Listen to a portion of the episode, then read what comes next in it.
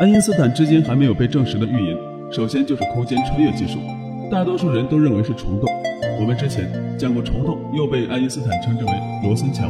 广义相对论认为三维空间是可以弯曲的，所以当宇宙中存在一个大质量的天体时，由于引力的作用，该天体周围的空间就会发生扭曲。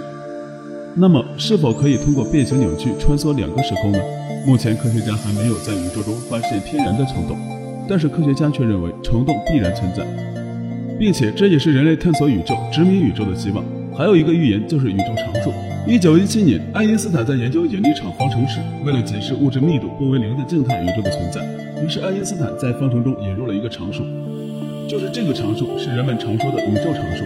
后来哈勃提出宇宙是在不断膨胀的，否定了爱因斯坦的宇宙学常数的存在。而爱因斯坦也表示，引入宇宙常数是他一生中最大的错误。自此，人们以为宇宙常数的事情就终结了。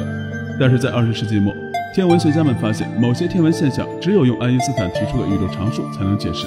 再次让我们看到了爱因斯坦在科学方面的超前认识。最后一个预言就是人类的结局，这个预言不属于科学的范畴，你知道是什么吗？